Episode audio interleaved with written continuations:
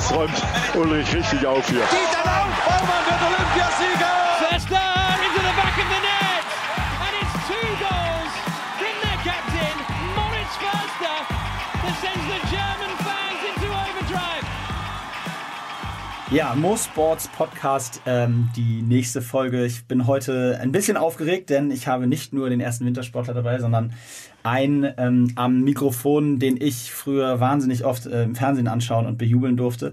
Heute ist Martin Schmidt bei mir zu Gast. Und Martin, ich freue mich wahnsinnig, dass du da bist. Nicht nur aufgrund deiner äh, großartigen sportlichen Erfolge, sondern vor allen Dingen auch, äh, weil ich es wahnsinnig spannend finde zu hören, wie sich äh, das Skispringen in den letzten Jahren in deinen Augen verändert hat. Ähm, du bist 2002 Olympiasieger geworden, ähm, hast wahnsinnig viele Weltcupsiege gesammelt, äh, WM-Titel, äh, die sportlichen Erfolge, da wollen wir gleich ein bisschen drüber quatschen. Aber ich freue mich mich vor allem, dass ein großartiger Sportler heute bei mir zu Gast ist. Und ähm, ja, vielen, vielen Dank, dass du mitmachst. Ja, danke, freue mich auch. Also wird sicher cool. Ja. So, pass auf. Ähm, wenn man Skispringen als Sommersportler äh, betrachtet, ähm, und da muss ich mich nun leider ein, äh, einordnen, äh, dann stellt man sich natürlich so ein bisschen die Frage, wie kommt man verdammt nochmal auf den Gedanken, sich von äh, da oben runter zu stürzen? Also was treibt einen dazu, sich ganz nach oben zu stellen und zu sagen, äh, ich möchte jetzt mal äh, 130 Meter weit springen? Ja, also manchmal, es gibt schon Momente, wo man sich als Wintersportler auch fragt, wieso bin ich nicht Sommersportler geworden, aber, ähm, aber ganz grundsätzlich fängt man natürlich wie jeder, ähm, jeder andere Sport, fängt man auch Skispringen einfach ganz klein an und als Kind überlegt man sich nicht viel. Ähm, da fasziniert einen irgendeine Sportart und die probiert man mal aus. Und bei mir war das Skispringen und ich bin über meinen Bruder dazugekommen und ähm, eben habe das als kleines Kind, oder wir beide haben das als kleines Kind ähm, immer sehr, sehr gerne am, am Fernsehen geguckt und dann wollten wir das einfach auch, auch mal ausprobieren. Und dann haben wir den Weg gewählt und ähm, das Skispringen hat uns nicht mehr losgelassen. Und, ähm, und eben, man fängt ja ganz klein an, auf ganz kleinen Schanzen und steigert sich dann, bis man irgendwann auch äh, von ganz großen Chancen runter darf. Und ähm, das ist ein, natürlich schon ein cooles Gefühl. Ist, ist das konkret so? Also du, du fängst irgendwie an, über, einen, über einen kleinen Buckel zu springen äh, und dann äh, steigert man sich langsam äh, sukzessive nach oben? Oder äh, weil ich stelle mir das immer so vor, ähm, wir haben, ich habe mir überlegt, wenn diese ganzen X-Games heutzutage Leute mit irgendwelchen Snowmobilen durch die Gegend fliegen, dann fragt man sich, irgendwann müssen die ja auch mal einen ersten Sprung gehabt haben und was ist ja. da passiert? Ja, also es, es, geht schon sehr klein los. Also, ähm, also wird da wirklich langsam rangeführt. Ich habe ähm, meinen ersten Wettkampf auf einer 20 Meter Schanze gemacht, also wo man 20 Meter oder, oder knapp über 20 Meter springen kann. Ich glaube am Anfang, ich weiß jetzt nicht mehr genau, was meine, äh, meine Weiten im, im Wettkampf waren, aber es wird so im Bereich 10 Meter gewesen sein.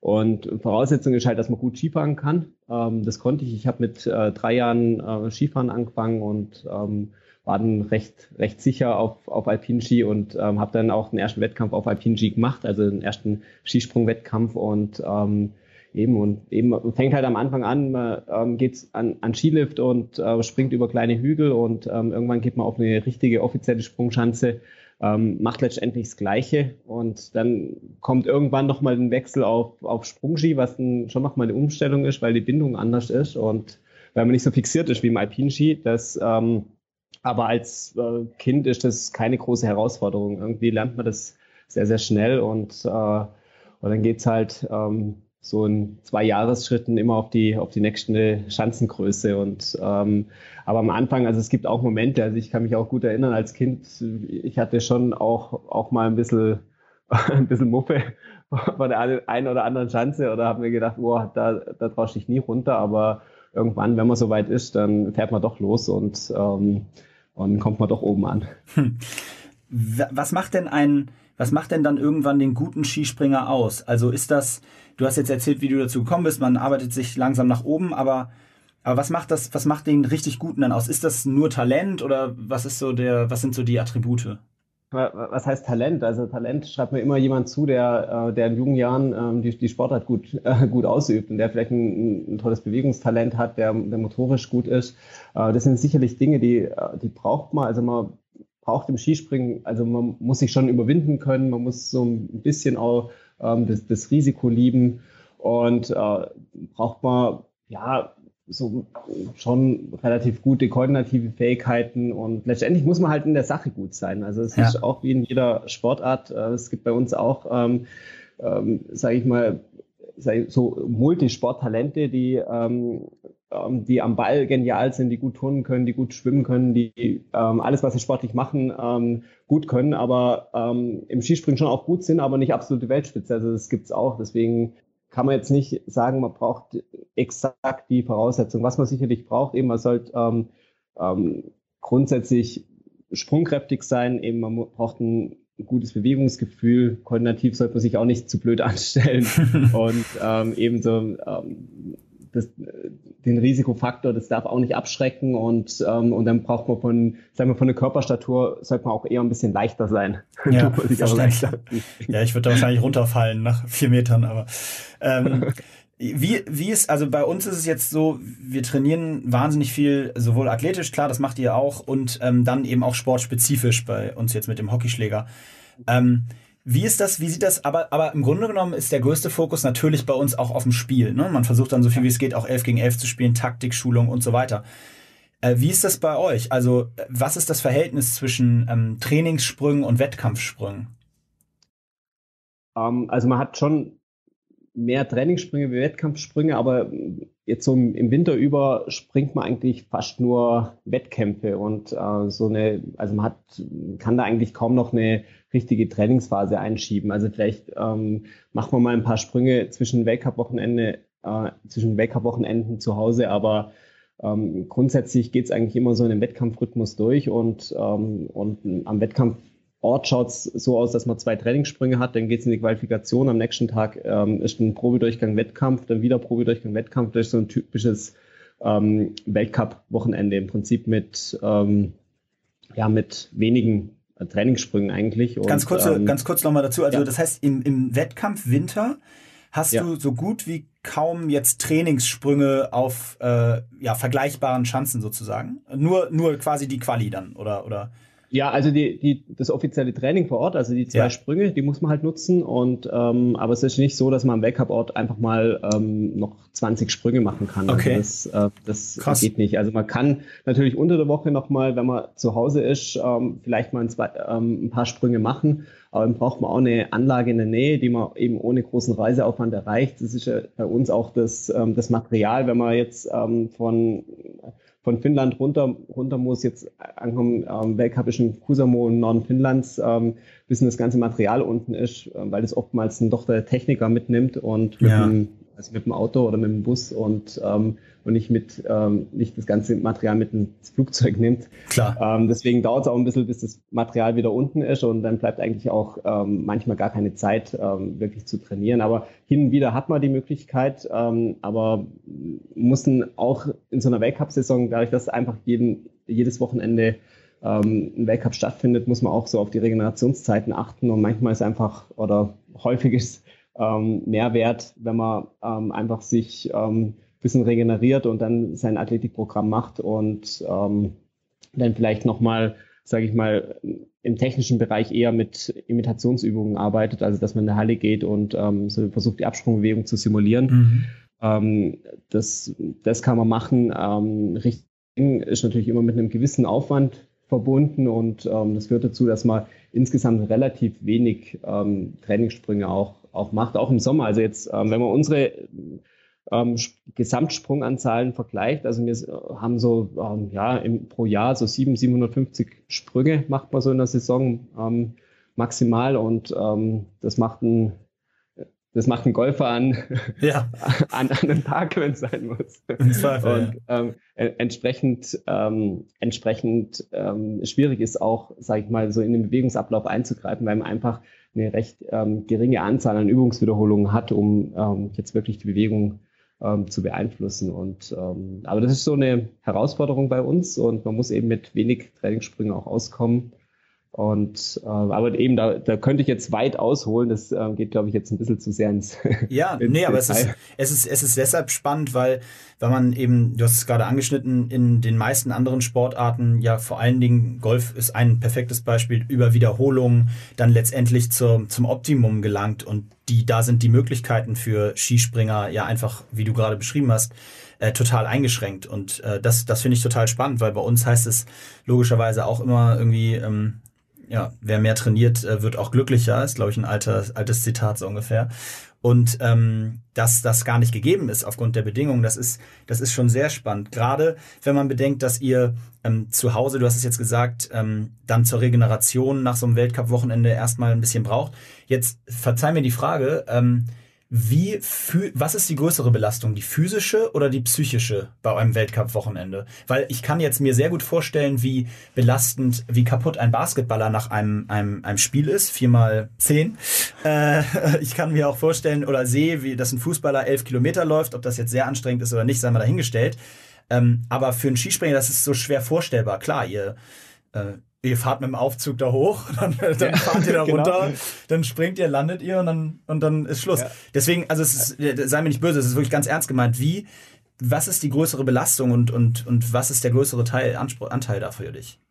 Ja, also ich, ähm, definitiv der, ähm, der mentale Teil ist sicherlich belastend und das ist auch das, was, was dann müde macht, was anstrengt und ähm, Skispringen ist da halt schon eine, sagen wir, hat schon spezielle Anforderungen. Also es ähm, ist körperlich jetzt sicherlich nicht so anstrengend. Der Puls geht im Sprung schon ein bisschen hoch, aber das ist, glaube ich, auch eher, sag ich mal, der ähm, so der Anspannung und ähm, dem Mentalen geschuldet.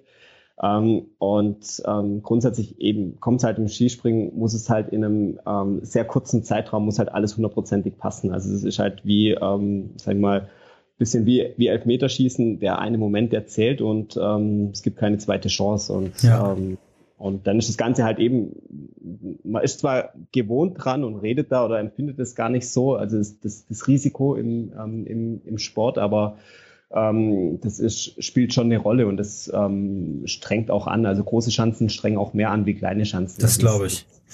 Also jetzt so nach einem Skiflug-Wochenende ist man schon ähm, ziemlich platt, ähm, während wenn man jetzt auf einer 90 Meter Schanze springt, ähm, ist das relativ easy. Aber man merkt es einfach auch, auch, im, auch im Training. Deswegen auch nochmal auf die ähm, Übungswiederholung, weil man sich natürlich fragt, ja, okay, wieso ähm, springen die nicht am Tag einfach mal 50 Mal darunter? Das sollte ja kein Problem sein. Aber das ist halt ein, zum einen braucht man recht lang, bis man wieder oben ist, trotz Lift und, und allem. Dann muss man natürlich auch versuchen, eine, ähm, eine gewisse Qualität in, in seine Sprünge reinzukommen, äh, reinzubekommen. Und, ähm, und dann merkt man einfach, dass nach ähm, sechs, sieben Sprüngen fehlt einfach ähm, die Konzentration. Also ähm, ist, ein, ist ein einfach so, so eine gewisse Lehre. Man ist nicht mehr so handlungsfähig. Also man kann die Dinge nicht mehr so, so umsetzen. Und ähm, ja, ich finde den Ver Vergleich total gut, zu sagen, dass das ein bisschen wie beim Elfmeterschießen oder, oder in anderen Sportarten beim Siebenmeterschießen ist. Äh, ja. Weil diese Belastung in dem Moment, dieses, diese eine Chance, das richtig zu machen, wenn ich mir vorstelle, das bei jedem einzelnen Übungsmoment zu haben, weil ich meine, wie du gesagt hast, du hast halt du hast halt nicht viel Spielraum, was falsch zu machen, weil sonst geht was ganz gehörig in die Hose. Ne?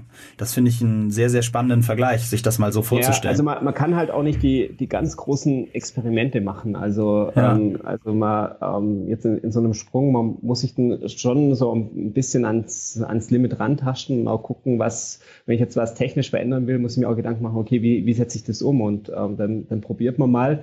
Aber natürlich hat man immer im Hinterkopf oder eigentlich eher unterbewusst im Hinterkopf, ähm, ähm, dass ja auch nicht ganz ungefährlich ist. Und ähm, das ist jetzt nicht so, also so die Überwindung, das, das ist eigentlich nicht so prä präsent, aber das ist unterbewusst, ähm, schwingt das natürlich immer mal ein bisschen mit. Und äh, es ist einfach auch so, wenn man was mit, ähm, jetzt auch im Training, also wenn man was mit Gewalt versucht, das, äh, das geht nicht. Also das ähm, man kann sich auch, ähm, also man, man sieht es, man, man analysiert es ja im, im Video, ähm, ähm, hat die, die Körperwinkel und weiß eigentlich, wo man hin will, aber, ähm, aber es ist doch ein langer Weg, ähm, bis, man, bis man dahin kommt, wo man, wo man dann hin möchte. Und dann ähm, ist halt auch die Sache im, im Skispringen, wenn man eine, eine Sache verändert und vielleicht sogar verbessert, ähm, muss es nicht automatisch heißen, dass das der Sprung nicht. besser ja. wird, weil es natürlich auch wieder ein, eine Auswirkung hat und dann ähm, kann sein, dass das Material dann zu der Absprungbewegung nicht mehr so passt, dass man auch im Materialbereich wieder ein bisschen was ändern muss. Und so ist halt ähm, ist sehr komplex. Ähm, man muss so sein, sein Puzzle zusammenkriegen, sage ich. Immer. Ja, das ist ein, das finde ich ein, ein sehr gutes, äh, ja, ein sehr gutes Beispiel dafür.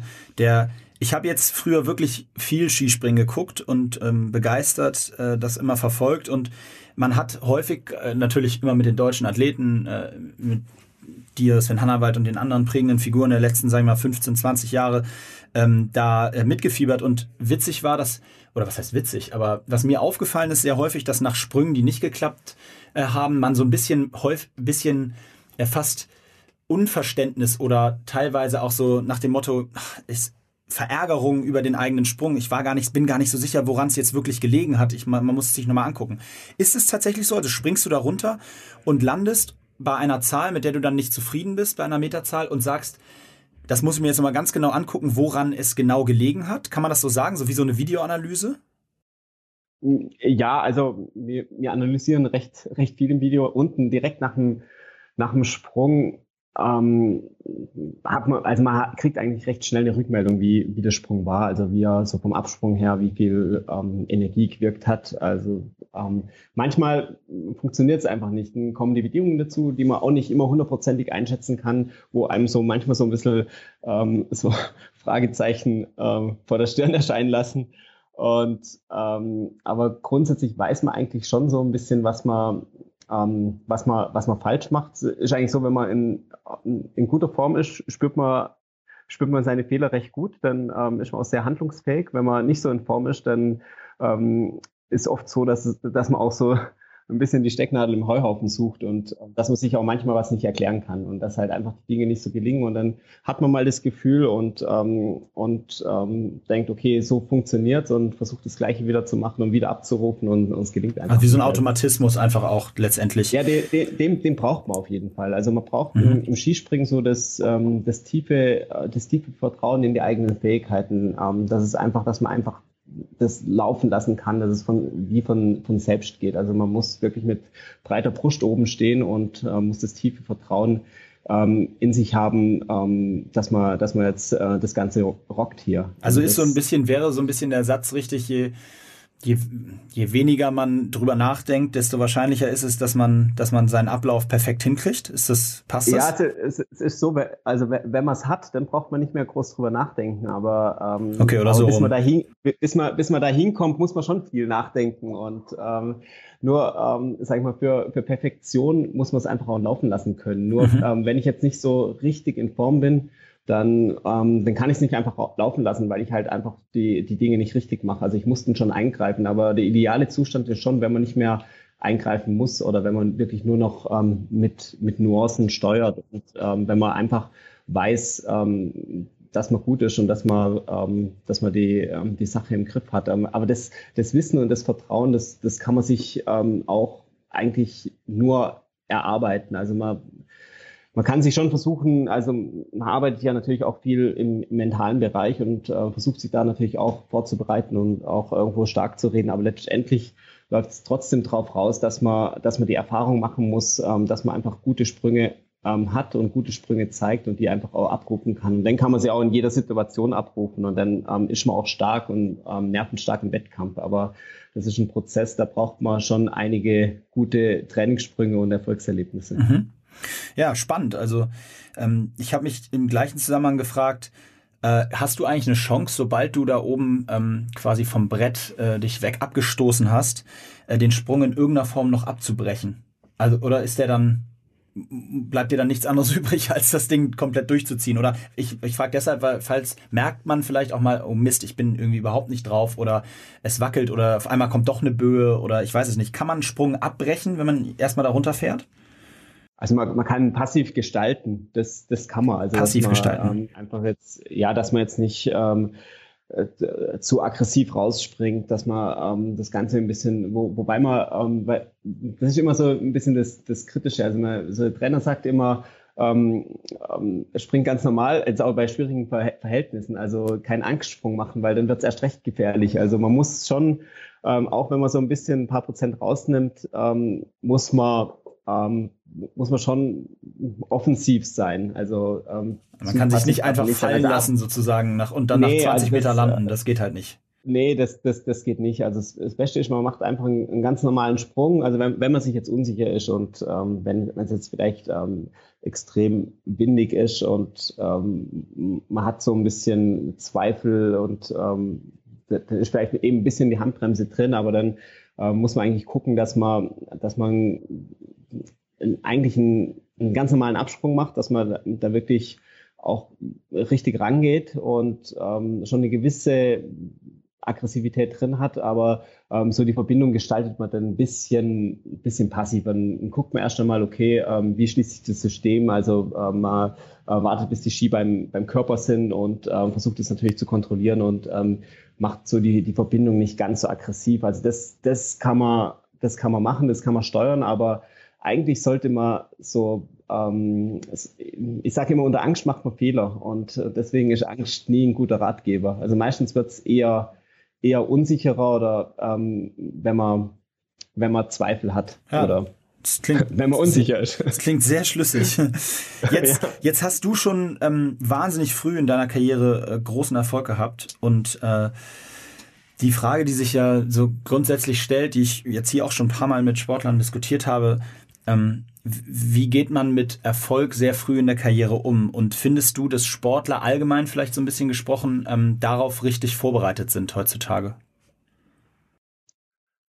Ja, also ich, ich glaube, heutzutage ist man oder kann man besser ähm, besser darauf vorbereitet sein wie, wie je zuvor, weil man einfach ähm, sich auch schon in, in frühen Jahren ähm, viel Information beschaffen kann. Und ähm, also man hat ähm, natürlich sind die Anforderungen heute vielleicht auch jetzt gerade auch medial nochmal umfassender als ähm, jetzt auch, aber ganz grundsätzlich glaube ich, ist man als junger Sportler oder kann man schon gut vorbereitet sein auch. Also man weiß natürlich nie so hundertprozentig, was einen erwartet, aber ich glaube mit dem Erfolg, also man strebt ja den Erfolg an und ähm, man weiß auch, dass es ein, ja, vielleicht auch mal ein paar Begleiterscheinungen gibt, die ähm, es einem dann auch nicht in jeder Situation einfach machen, aber äh, ganz grundsätzlich, glaube ich, ist das schon, ist das schon machbar. Aber natürlich, ähm, wie jeder dann letztendlich mit dem Erfolg umgeht oder wie jeder das Ganze für sich für sich wertet, das, ähm, das muss, den Weg muss jeder selber gehen und ähm, da gibt es sicherlich ähm, kein, kein Rezept. Ich habe immer, wenn man es jetzt gerade medial sieht, habe ich immer gedacht, okay, ähm, es, wird, ähm, es wird negativ ein bisschen übertrieben und ähm, als, wenn man Schlagzeilen anguckt oder es wird positiv ein bisschen über, übertrieben und deswegen sollte man beides nicht so ernst nehmen und ähm, Aber hast du dir das gesagt oder wurde dir das so ein bisschen auch, also gab es da jemanden, der dir das erklärt hat oder der dich da auch schon früh gecoacht hat? Oder war das was, weil du das jetzt sowieso jemand bist, der sich damit beschäftigt und das, das so sich selber auch ein bisschen beigebracht hat, sage ich mal? Nee, das, das, das habe ich, also das speziell, so das, das war so ein Satz, das habe ich mir selber ähm, immer, immer gesagt. Aber natürlich, glaube ich, ist schon wichtig, dass man einfach Vertrauenspersonen hat, mit denen man noch reden kann. Also ich glaube, es ist wichtig, dass man ein gutes familiäres Umfeld hat, ähm, dass man da einen Rückhalt hat und ähm, dass man einfach der, der gleiche ist, ob man, ob man gut ist oder ob man schlecht ist und ob man Erfolg hat oder gerade eine Niederlage kassiert hat. Und, ähm, und dann, glaube ich, ist der Trainer als Bezugsperson immer, immer sehr, sehr wichtig. Und ähm, er, so mit dem Trainer hat man doch eine sehr enge Verbindung, speziell auch mit, mit dem Heimtrainer, mit dem er tagtäglich zusammen ist.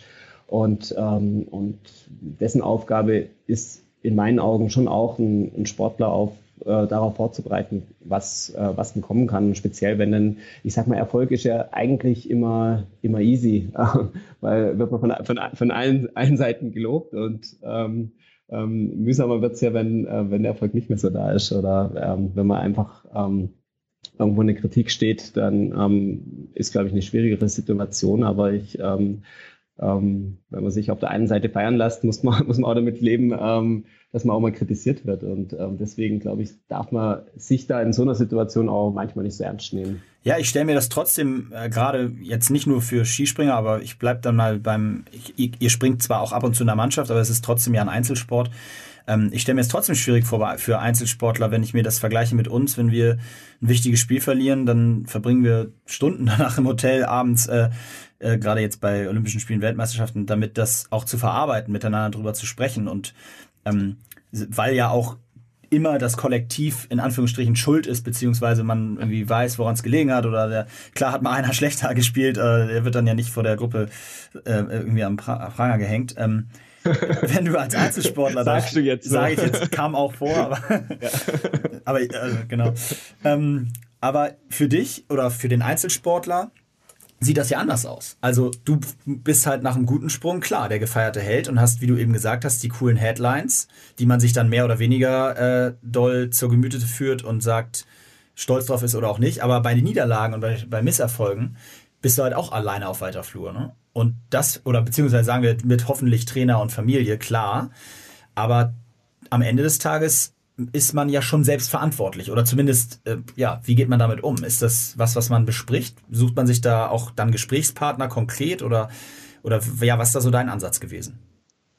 Also eben, das, das macht sicherlich jeder, ähm, jeder auf, auf, auf seine Art, auch, auch bei uns. Und ähm, grundsätzlich jetzt in, ähm, in der Mannschaft, also wir haben da jetzt ja, man, man redet natürlich schon ein bisschen mal im, im Umkleideraum oder ähm, eben mit, dem Zimmerkollege ist mir auch, verbringt man ja auch viel Zeit und da, da redet man natürlich auch mal äh, über den Wettkampf, aber zu sehr ähm, sollte man ja auch nicht drüber reden und äh, speziell wenn es nicht so gelaufen ist, muss man einfach auch manchmal einen, Cut finden und es ist eher so, in, jetzt gerade in so einer Wettkampfsaison ist, ist das so die Gefahr, dass man so eine so eine Gedankenmühle reinkommt, dass man ähm, immer ähm, so ein bisschen hadert und drüber nachdenkt, ach, was könnte ich noch verbessern und äh, nachts nicht schlafen kann und ähm, man nachts aufwacht, weil einem wieder eine, eine tolle Idee kommen ist.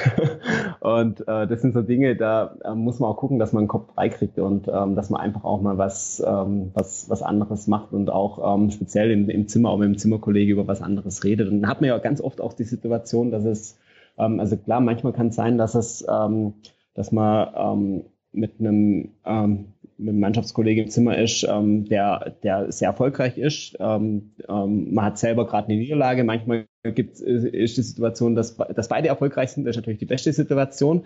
Aber dann entsteht natürlich auch irgendwo eine Konkurrenzsituation ja, wieder. Das ist dann auch ähm, irgendwann spannend. Ähm, Sagt man dem dann also, abends nicht äh, gute Nacht, ja, wenn der gerade erfolgreich war und man selber nicht? Dreht man sich dann schnell nee, zur Seite, nee. oder?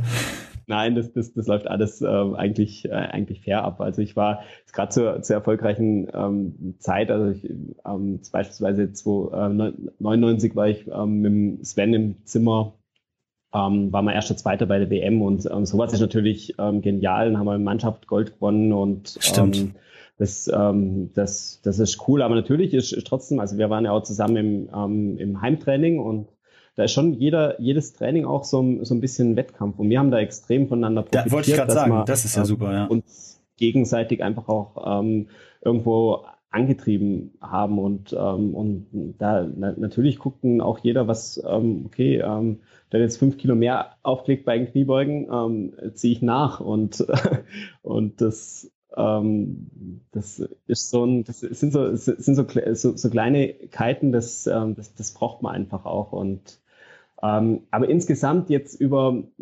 Niederlagen, ich, ich glaube, also ich habe viel mit mir selber ausgemacht, ehrlich, ehrlich gesagt. Also mhm. ich habe ähm, viel versucht. Ich, ich bin jetzt nicht der Typ, der, der viel über Probleme redet. Also ich ähm, brauche da so einen Moment für mich. Ich muss da auch, äh, brauche da auch Ruhe, muss da auch mal in Ruhe drüber nachdenken können. Aber ähm, ich habe eigentlich äh, viel auch mit mir selber auch ausgemacht. Und ähm, trotzdem ist natürlich wichtig, dass man ein Umfeld, hat, das funktioniert und das einen nicht nach, ähm, nach dem sportlichen Erfolg bewertet. Das ist, das ist klar, das ist mal eine, eine Voraussetzung, aber ansonsten ja, war das mein Weg. Ja, das finde ich, ein, ich ehrlicherweise einen sehr schlauen Satz. Ein Umfeld, das einen nicht nur nach seinem sportlichen Erfolg bewertet. Ähm, ja, ich will so ein bisschen einmal einen kleinen Themensprung machen, weil äh, auch wieder zurück zu meiner meiner äh, Jugend und meinem Fan-Dasein als Skisprung, als Skisprung-TV-Experte. Ähm, ja.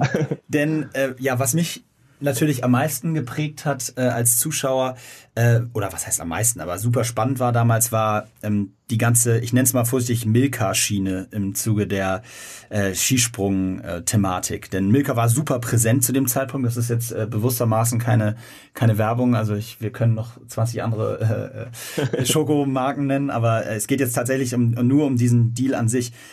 Kannst du was dazu sagen, wie das damals zustande gekommen ist? Weil gefühlt war das ja irgendwie so eine Art Game Changer. Also das ist jetzt von außen betrachtet, aber ähm, der Eintritt von denen hat dem nochmal irgendwie einen ganz anderen äh, Push gegeben. Ist das richtig beobachtet oder, oder bin ich da falsch gewickelt?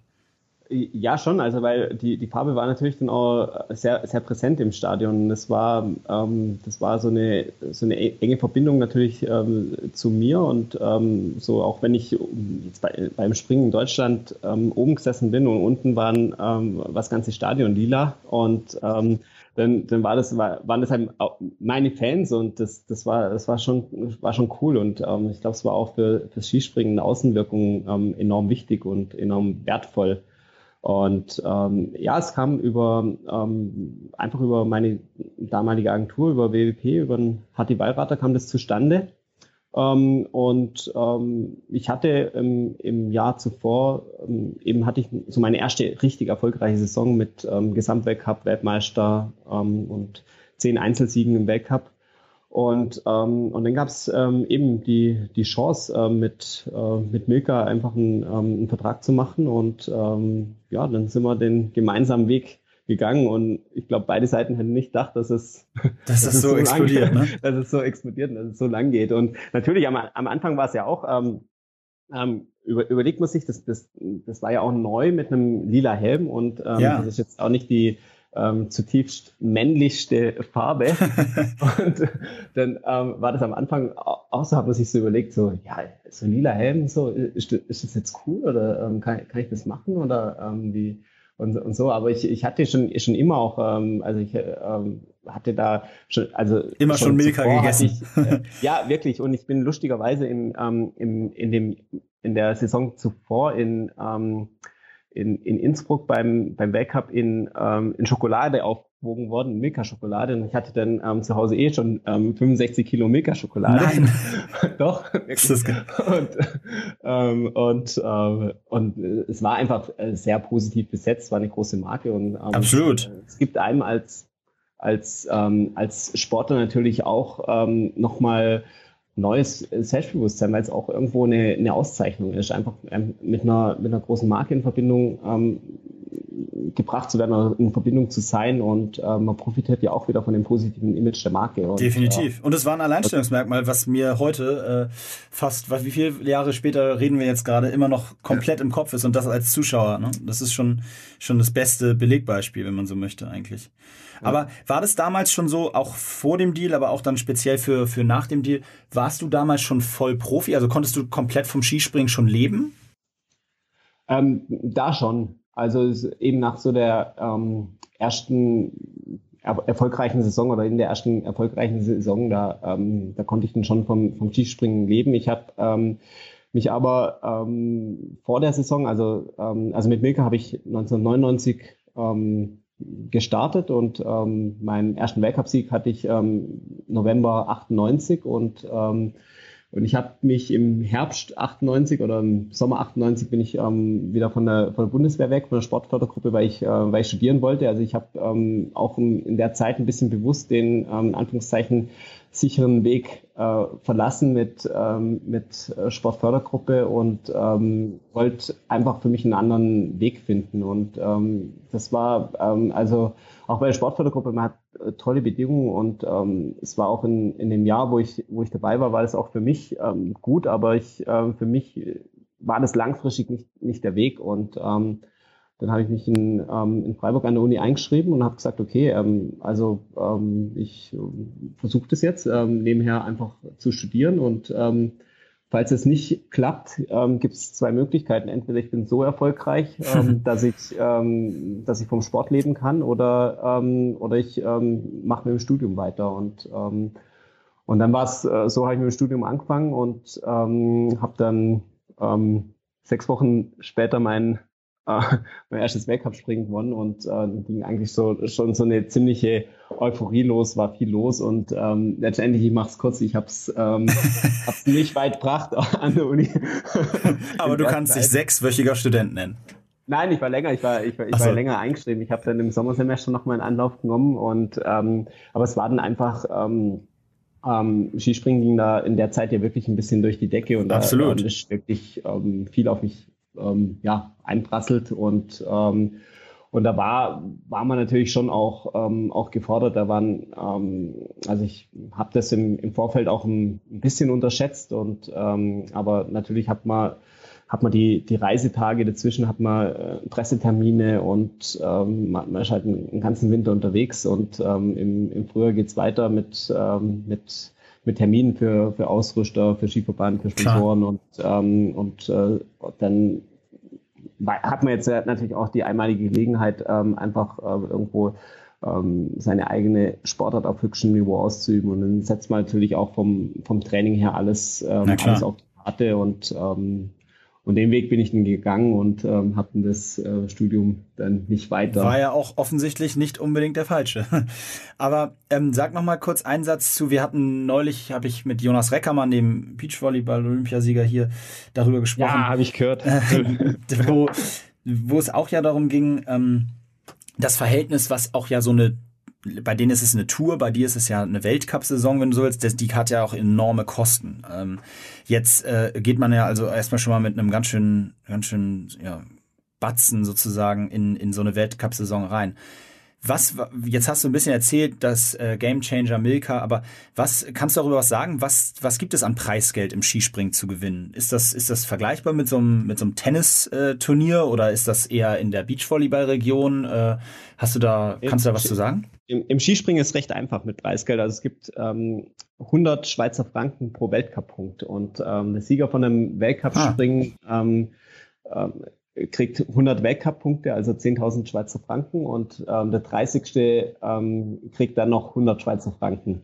Okay. Weltcup-Punkt und und das ist das, das gibt's jetzt schon seit einigen Jahren. Ähm, in meiner Anfangszeit war es so, da gab's nur für die ersten sechs im Weltcup Preisgeld. Pro, das, pro Spring? Ähm, nur für die ersten sechs, ja. Und, für die ersten sechs?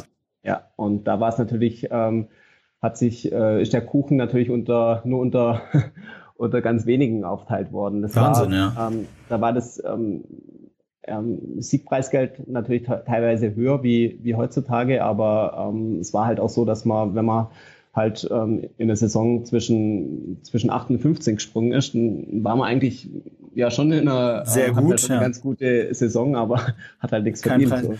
Und, und, ist es denn so, ja. ist das denn jetzt, also 30. ist dann, ähm, was du eben gesagt hast, ist ja zweiter Durchgang sozusagen im Finale. Genau, ne? zwei, zweiter Durchgang gibt es. Das heißt, 100. du verdienst kein Preisgeld, wenn du nicht den zweiten Durchgang schaffst beim Europacup, nee. beim, beim Weltcup-Springen. Weltcup, nee. Und dementsprechend muss ja das Sponsoring-Geld äh, einen enorm höheren Anteil an den Einnahmen ausmachen, oder? Ja, also es kommt, also ich, bei, bei uns ist schon so, dass es, ähm, also man hat ja einige, einige Springen in, ähm, in, in, in der Saison. Wie viele und, sind das äh, genau ungefähr? Ja, es sind so ähm, 30 Springen in, in der Saison und ähm, eben da ähm, kann man schon ein bisschen Geld verdienen, aber ähm, es ist natürlich schon leistungsabhängig auch. Also Sponsoring nimmt den deutlich höheren Teil ein bei der Finanzierung eines Winters? Ähm, ja, kann man nicht so ähm, konkret sagen. Also es kommt natürlich darauf an, ähm, auch ein bisschen in, in welchem Land man springt. Jetzt beispielsweise in Norwegen haben die, die Sportler keine, ähm, keine eigene Werbeflächen. Da, ähm, die haben nur Werbeflächen vom, vom Skiverband. Also die sind wirklich auf das Preisgeld angewiesen. Ähm, die Saison finanzieren, das wiederum ist ähm, im Skispringen eigentlich relativ äh, gut oder relativ komfortabel ver verglichen mit anderen Sportarten, weil man ähm, eigentlich keine großen Ausgaben hat. Also für, für Training, ähm, Wettkampf ähm, kommt der Skiverband oder ähm, über Umwege auch der Veranstalter auf. Ähm, und Ach so, das heißt, äh, Moment, das heißt, der, der Reisewinter sozusagen, wie ich das vorhin genau. beim Beachvolleyball versucht habe zu vergleichen, nee, nee, den, den gibt's bei euch gar nicht. Der, der Reisewinter, also der, ähm, das ist, ähm, das wird vom, vom Verband gedeckt ähm, und ähm, da ah. hat man also auch das ganze Training über, über Sommer. Also jetzt wir müssen auch keinen ähm, keinen Trainer ähm, bezahlen. Also die, die Lehrgänge werden, werden finanziert. Also man hat relativ wenig Ausgaben eigentlich als Skispringer. Man muss sich ein bisschen noch um, ums Material kümmern, vielleicht ein paar Anzüge kaufen, aber insgesamt ähm, hat man relativ geringe Ausgaben. Ah, okay. Und was ist so mit Physiotherapeuten, gegebenenfalls Psychologe und sowas? Ja, also wenn man eine ähm, private Initiative hat, dann muss man natürlich auch ähm, da vielleicht noch mal ein bisschen was investieren, aber eigentlich ähm, auch da über ähm, also Physiotherapeut vor, vor Ort, ähm, also jetzt bei den, bei den Maßnahmen jetzt vom, vom DSV, da ist immer ein Physio dabei. Über Olympiastützpunkt hat man ja auch, auch die Möglichkeit, zur Physiotherapie zu gehen. Ähm, man hat ähm, auch die Möglichkeit, mit einem ähm, Sportpsychologe zusammenzuarbeiten. Und ähm, das ähm, ist dann, wenn man natürlich was, was Spezielles will, was Eigenes will, dann, ähm, dann können da nochmal ein bisschen Kosten auf einen zukommen. Aber insgesamt, sage ich mal, sind die Ausgaben bei uns im Sport relativ überschaubar. Okay. Ja, das, äh, das ist echt spannend, ähm, diese Vergleiche zu sehen, wie das jetzt bei euch funktioniert und in anderen Sportarten funktioniert. Ähm, jetzt hast du mit, ja, zusammen vor allen Dingen auch mit Sven Hannawald, sicherlich tue ich da einigen Unrecht, aber so in der, in der Wahrnehmung des reinen TV-Zuschauers, ähm, wirklich die, den Skisprung in Deutschland auch nochmal richtig groß gemacht und dominiert. Und äh, die Sportart an sich auch wahnsinnig gepusht. Und ähm, Skisprung hat seitdem ähm, so ein bisschen, sage ich mal, aus meiner Perspektive diese Gesichter verloren oder zumindest noch nicht hundertprozentig wieder gehabt. Wie würdest du das grundsätzlich einschätzen? Wie würdest du die damalige Situation mit heute vergleichen? Ja, damals war halt eine, eine, eine spezielle Zeit, da hat irgendwo alles, alles zusammengepasst. Wenn ich, wir waren, waren jung, waren erfolgreich und ähm, es ist einfach viel um, um Skispringen rum passiert. Und äh, ich glaube, sowas äh, irgendwie nicht planbar. Das, das muss auch, auch passi passieren. Und ähm, und ich bin ja glücklich und dankbar, dass ich in der Zeit Skispringen durfte und ähm, da irgendwo meinen Teil zu, dazu beitragen durfte, da, ähm, dass, die, dass die Sportart irgendwo groß wird. Und ähm, heute ähm, finde ich es nach wie vor eine, eine tolle Sportart äh, mit äh, vollen Stadien, wenn man ähm, eben bei der Schanzentournee ist, ähm, ist nach wie vor wirklich eine, eine Begeisterung vor Ort und, ähm, und wir haben auch ähm, eben tolle, tolle Sportler, speziell in, in Deutschland mit dem Severin Freund, mit dem Andi Bellinger, das sind ähm, ja ganz, äh, ganz große ähm, Sportler, ganz große Persönlichkeiten und ähm, ich glaube insgesamt ist, ähm, ist das Skispringen schon auf einem, auf einem sehr guten Weg. Mhm. Und äh, gibt es es, jetzt habt ihr, gab es im Skisprung, ich weiß jetzt nicht genau vor wie vielen Jahren, ehrlicherweise, schlecht recherchiert, aber es gab ja eine Anpassung der, äh, des Reglements in Bezug auf Windverhältnisse und die ganze äh, Situation weg von der reinen Distanz, richtig? Ja. Ich frage deshalb, weil ähm, ich komme nur auch aus einer Sportart, die seit Jahren versucht, durch Regeländerungen und die Einführung eines Videoschiedsrichters beziehungsweise am Video-Umpiring für einzelne Situationen ähm, was zu tun, wie im Fußball nun auch überlegt wird mit der äh, Goal-Line-Technology und so weiter. Ist das eine Veränderung gewesen, die du sagst, wo du sagst, die hat den Skisprung, das Skispringen weiter nach vorne gebracht? Ist eine, äh, schwierig zu beantworten, weil, ähm, weil natürlich jetzt die, die Wind und, ähm, ja, und die Anlauflänge, die, äh, das wird ja jetzt äh, fließt Gesamtnote mit ein und ähm, das macht es natürlich für den Zuschauer nicht, nicht ganz einfach, in jeder Situation jetzt die Leistung nachzuvollziehen. Also wieso ist jetzt ähm, ähm, äh, Springer A vor Springer B, ob, äh, obwohl ähm, Springer B weitergesprungen ist. Und ähm, so Situationen gibt's oder kann es geben. Und ähm, das macht ähm, besser wäre es natürlich, man könnte es so machen, ohne ähm, und man, man hätte einfach ähm, neutrale Bedingungen und ähm, hätte einen fairen Wettkampf und, äh, und der, der, der am weitesten springt, ist am Ende auch vorne. Aber da muss man in der Halle springen. Ganzen, ne? Muss man in der Halle springen und ähm, die Entwicklung des, ähm, die Materialentwicklung, die ist eben auch weitergegangen. Das ist ja auch ein Prozess, das kann man auch nicht. Ähm, ähm, das kann man auch nicht stoppen oder das Rad äh, der Zeit kann man da auch nicht ähm, zurückdrehen. Und äh, mittlerweile ist das Material so gut und ähm, reagiert auf äh, leichte Aufwindbedingungen ähm, so sensibel, dass man, ähm, dass man ohne die Regelung, also ohne die Anlauflänge zu verändern während einem Wettkampf, ähm, bekommt man halt einen Wettkampf fast fast nicht durch. Es gibt schon einzelne Wettkämpfe, wo es wo es funktioniert und ähm, die Jury ist eigentlich schon auch angehalten und macht es auch, also versucht auch so wenig wie möglich einzugreifen, aber okay. Ähm, aber das geht halt nur jetzt mit, mit der Regel, ähm, dass auch die Windpunkte mit einberechnet werden. Das macht das Skispringen nicht hundertprozentig fair. Also es, ähm, gute Bedingungen sind immer noch ein Vorteil, aber, und man, aber es macht deutlich fairer wie, wie früher. Und man hätte einfach wenn man die Regel nicht hätte, hätte man einfach das Problem, dass man, dass man einen Wettkampf halt nur schwer durchkriegt. Weil mittlerweile ist es eigentlich so, dass es auch im Training für uns schon schwierig ist, eine, eine Anlauflänge ähm, festzulegen, gerade wenn sich die Windbedingungen ändern. Also es ist, gerade wenn man jetzt beispielsweise in Oberstdorf ist im, im, im Sommer, man weiß, so um, um 10 Uhr ähm, kommt so die, die Sonne langsam über den Berg und ähm, so kommt so eine Thermik in Hang. Und das ist so ein Zeitfenster von einer, äh, von einer halben Stunde, wo die Bedingungen wechseln, so von Rückenwind auf, auf Aufwind. Und da muss man wirklich richtig aufmerksam sein.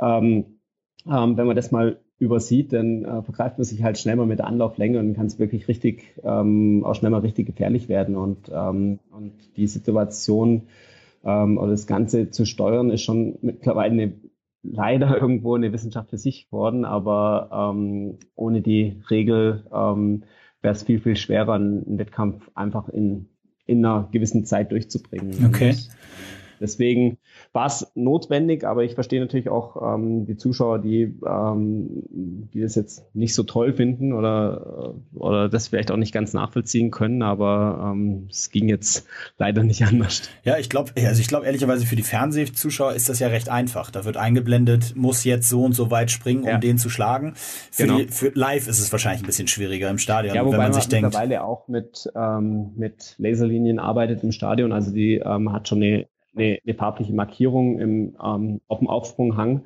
Ähm, ist auch für, einen für einen Sportler eigentlich ganz dankbar. Also man, man springt runter und zieht unten die Linie und ähm, weiß, okay, da muss ich hinspringen und ähm, kann die Beine nochmal anziehen, kurz vor der Genau, dann bin ich in der Regel, dann bin ich in der Regel auch vorne. Ja, ja äh, spannend. Also ähm, gerade was so diese Regeländerung annimmt, ist man als TV-Zuschauer ja ehrlicherweise tatsächlich, äh, fragt man sich häufig, welchen Anteil haben jetzt eigentlich die Bedingungen an dem Sprung und kann, also, oder ganz konkret gefragt, kann ein nicht so guter Springer an einem Tag ein Springen gewinnen, weil die Bedingungen bei ihm zufällig ausgezeichnet waren und bei den meisten anderen nicht so? Ist das möglich? Also die, die Wahrscheinlichkeit war früher deutlich höher, okay. wo, wo es die Regel eben noch nicht gab. Jetzt mittlerweile eben durch, den, äh, durch die Punktabzüge, die es dann für, ähm, für die guten Bedingungen gibt, ähm, ist eben nicht mehr so wahrscheinlich und meistens setzt sich dann wirklich der bessere Springer durch.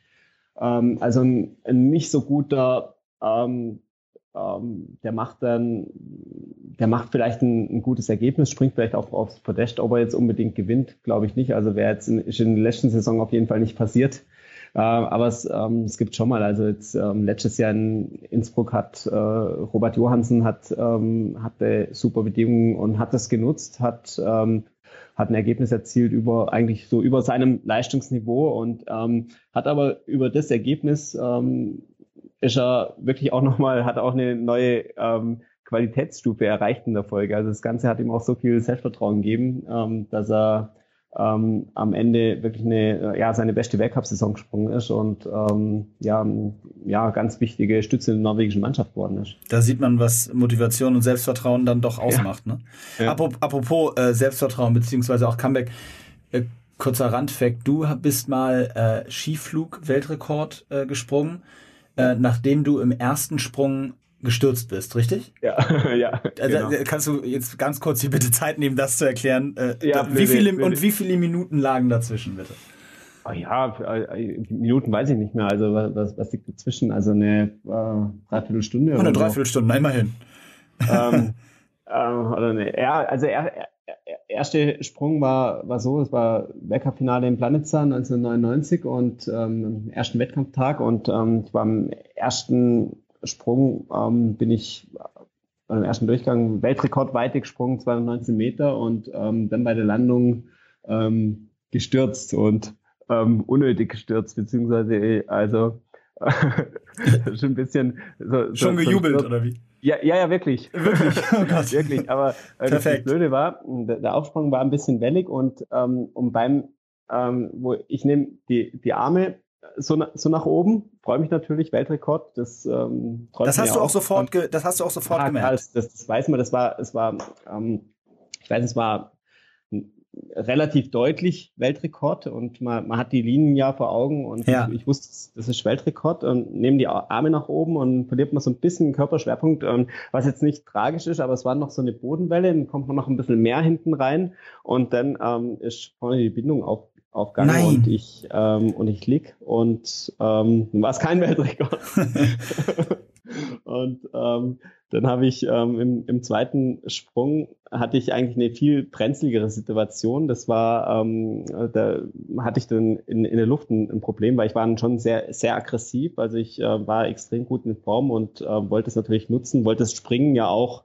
Ähm, es, es, ging dann noch um, um Gesamtweltcup. Also es war extrem wichtig, dass ich da auch viele viele Punkte mache. Also das war eigentlich fast ähm, wichtiger wie jetzt, wie jetzt der Weltrekord und ähm, war der Sprung halt absolut am Limit oder ich habe es fast von der Aggressivität ein bisschen übertrieben und ist so das Flugsystem ein bisschen aus der Balance gekommen. Ich konnte es dann stehen, war 214,5 und, ähm, und habe den Weltrekord ähm, gehabt, aber einen Tag später ähm, wurde er mir auch schon wieder weggenommen. Da äh, ist dann Tommy Ingebrigtsen aus Norwegen ist ein äh, 219,5 gesprungen und ähm, wow.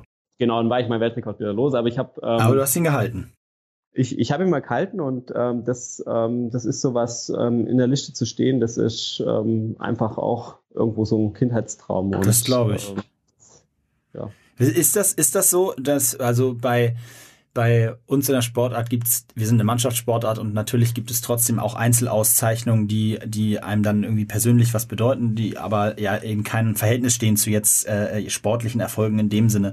Jetzt ist es ja bei dir ein bisschen konkreter, wenn du, wenn du einen Weltrekord springst, hast du logischerweise auch einen guten Wettkampf gemacht.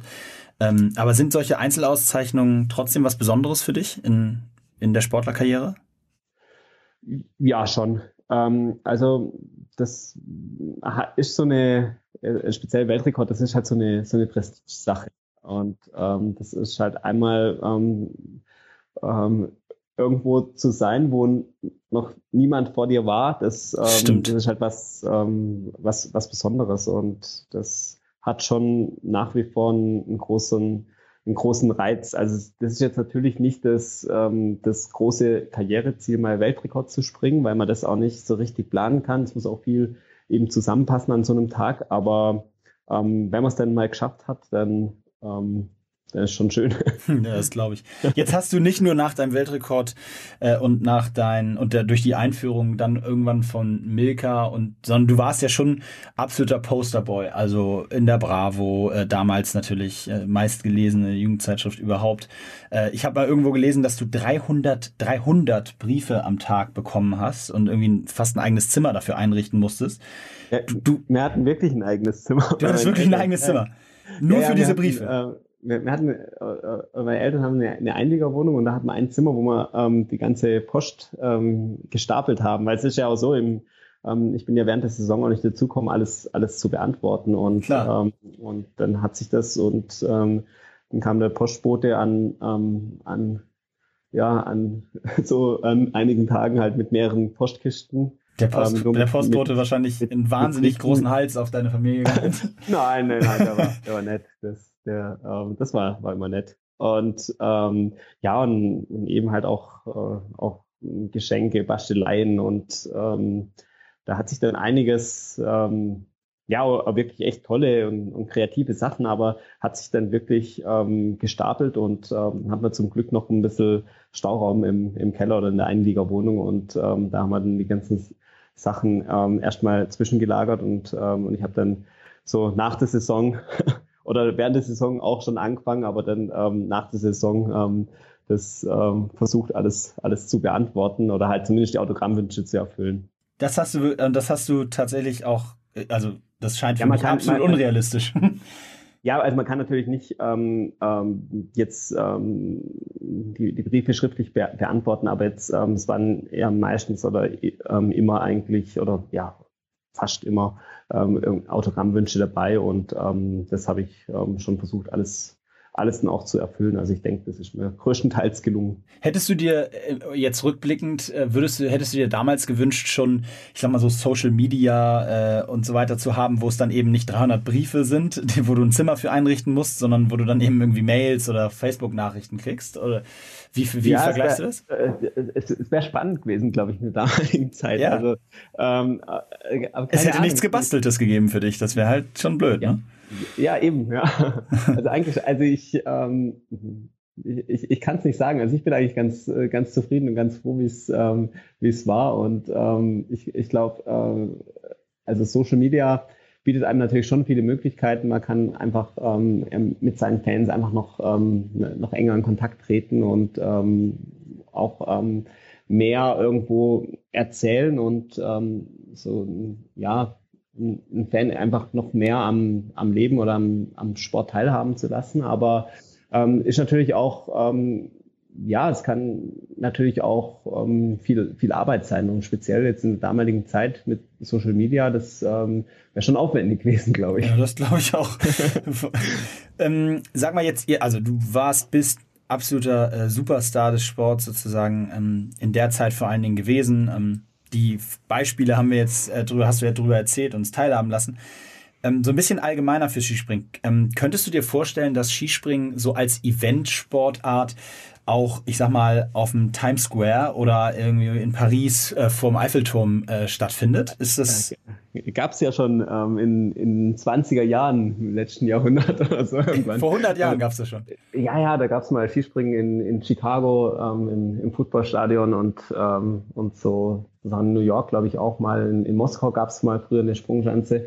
Ähm, es gibt immer, ich glaube, das, das Problem ist, dass es, ähm, dass mittlerweile die, die Schanzen einfach ähm, zu groß sind, beziehungsweise die Sprungschanzen, die man in der Stadt aufbauen könnte, ähm, wären, wären zu klein und, ähm, und das würde dann doch viel an, an Reiz nehmen und dann glaube ich, ist, ja, ist der Aufwand einfach, einfach zu groß. Also es gibt immer wieder, ich glaube, in Polen gab es auch mal eine Überlegung, wirklich mal was im, im Fußballstadion zu machen, aber mhm ähm, ist jetzt nichts äh, konkret worden und ähm, also nicht deswegen, so wie Biathlon auf Schalke, das ist jetzt nicht eins zu eins übersetzbar ins Skispringen. Nee, ähm, ich, ich, ich glaube, die Schanzengröße ist einfach nicht mhm. ähm, ja, attraktiv genug und ist natürlich auch ein Riesenaufwand, da jetzt eine, eine, eine Sprungschanze reinzubauen in, ähm, in, in ein Stadion.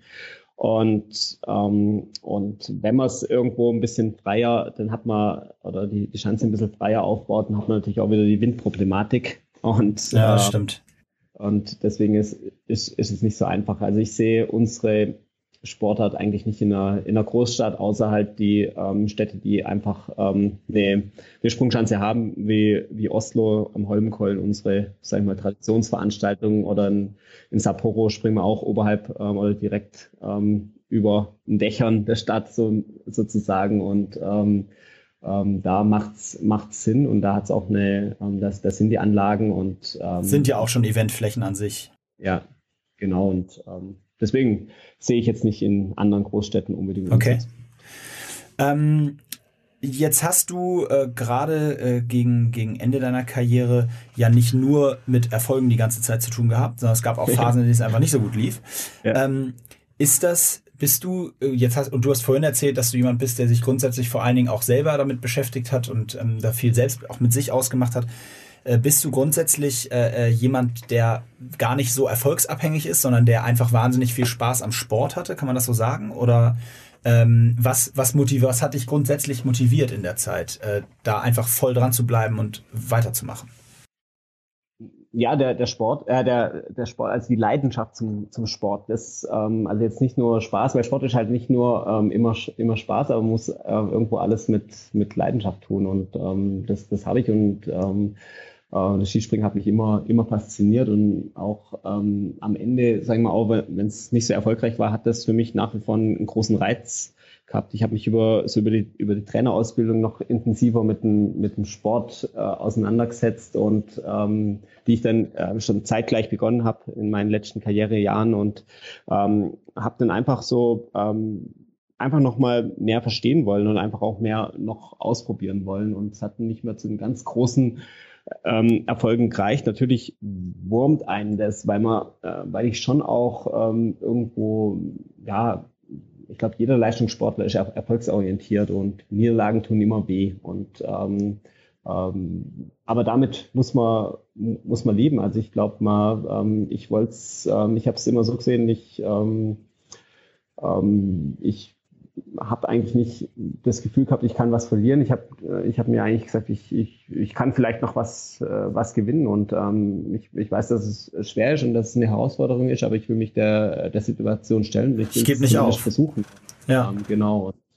Ähm, das war so mein, ähm, mein mein Antrieb und ähm, und ähm, deswegen war das eben mein Weg und andere ähm, machen das anders. Aber ja. ähm, grundsätzlich ja, ich ähm, das cool. glaube ich, ähm, eben bin ich ähm, schon ähm, auch, auch am Ende er erfolgshungrig geworden, aber man hat halt als, als Sportler nie eine, eine Garantie, dass man, dass man auch erfolgreich ist. Also wenn man so einen so einen Freibrief hätte, dann wird jeder den Weg, den Weg gehen. Und ähm, aber das, das ist einfach der Charakter des Leistungssports, dass ähm, einfach ganz, ganz viele, du wirst es auch kennen, ähm, extrem viel investieren und genauso hart trainieren, aber ähm, am Ende steht halt doch nur einer oben oder eine Mannschaft steht oben und ähm, aber es gibt auf der Welt äh, so viele, die genauso viel investieren und ähm, eben den Erfolg nicht haben und ähm, das ähm, gehört einfach zum Leistungssport dazu. Das ist Absolut richtig. Und genau diese Diskussion haben wir ja dauernd äh, im Rahmen von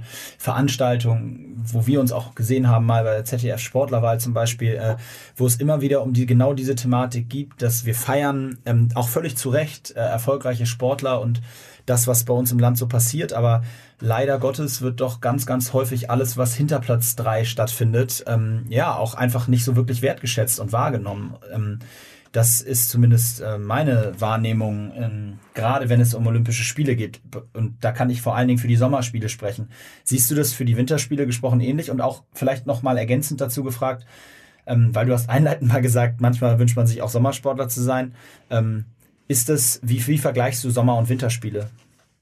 Ja, ich glaube, ähm, Winter, der Wintersport oder speziell Skisport hat, ähm, hat sagen wir, einen Vorteil über, über den Weltcup, ähm, doch eine äh, sehr große Präsenz zu haben. Also ähm, wir haben die, die Wintersportwochenenden im Fernsehen, wir haben, ähm, sind irgendwo jedes Wochenende präsent. Wir haben ähm, jetzt im Skispringen mit der Schanzentournee jedes Jahr ein, ähm, so ein ziemliches, eine ziemlich große Veranstaltung, ähm, die wahrgenommen wird. Und das heißt, man ist nicht nur auf, ähm, auf Olympische Spiele alle vier Jahre reduziert, wie es ähm, leider in vielen Sportarten einfach, äh, einfach der Fall ist. Und ähm, deswegen hat man mehrere Möglichkeiten und ähm, ähm, welche ähm, Rolle spielt Olympia dann trotzdem noch im, im, im ja, Wettkampfalltag? Es ist, es, es ist natürlich eine, ähm, eine große Sache und es ist nur alle vier Jahre und ähm, Olympische Spiele ist einfach, ähm, das ist ähm, das Event, ähm, das einfach sportartübergreifend ähm, zählt und eine, eine Nummer ist und egal wo man ist auf der Welt, ähm,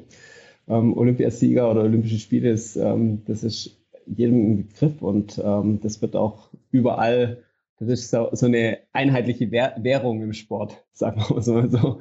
Und, ähm, und es ist einfach ähm, auch bei Olympia selber dabei zu sein, also es ist einfach ein, jedes Mal wieder ein, ein Riesenerlebnis.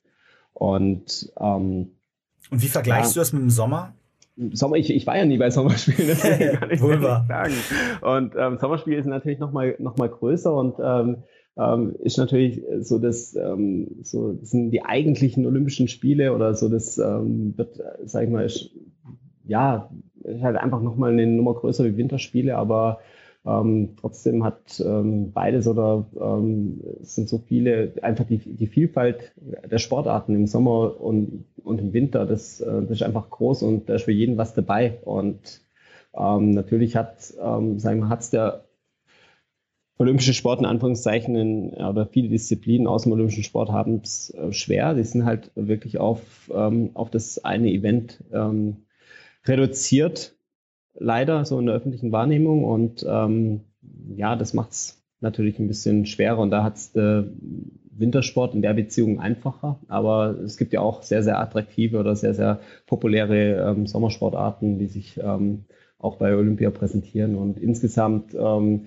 also persönlich, ich schaue beides gern. Ähm, ich kann mich für beides ähm, faszinieren und äh, für mich ist das alle zwei Jahre dann ja ein, ein Highlight, ähm, wenn Olympische Sommer- oder Winterspiele sind. Und ähm, das ist für mich einfach die Sportveranstaltung schlechthin. Und ähm, klar. Ja, und ich bin froh, dass ich da viermal dabei war. ja, das, das glaube ich sofort. Viermal ist auch wirklich einfach spektakulär. Aber ähm, unabhängig vom äh, Teilnehmen an den Olympischen Spielen, deswegen so überleitend, und damit möchte ich auch zum Ende kommen, ähm, nochmal für die Frage, was machst du heute ähm, und äh, wie bist du sozusagen dann konkret dazu gekommen?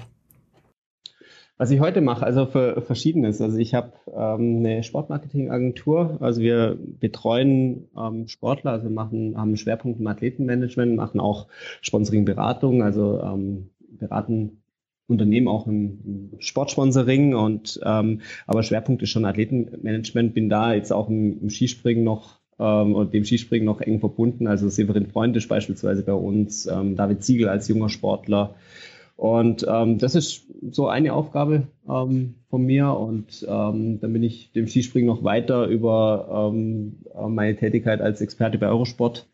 Ähm, ja, bin ich dem Skispringen noch verbunden. Und, Wirst du da auch in den olympischen Zyklus jetzt eintreten mit gemeinsam ja, mit genau. Eurostart? Ja, das ist ja, ja perfekt. Ähm, dann fünfte Olympische Spiele. ich wollte gerade sagen. ja.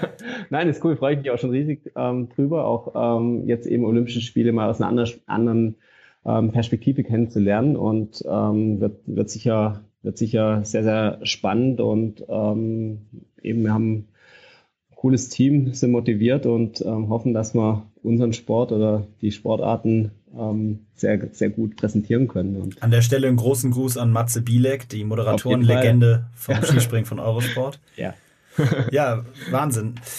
Ähm, ja, Martin, ich muss sagen, ich freue mich richtig, richtig doll über das Gespräch. Es hat mir ja, wahnsinnig viel Spaß gemacht. Sehr, sehr cool. ähm, ja. Ich bin super gespannt, wie das weitergeht. Ich werde es auf jeden Fall äh, ja mindestens zumindest mal in Pyeongchang dann äh, ja live beobachten können, wie du dich da auf der in der neuen Rolle schlägst. Äh, bin ja. sehr gespannt.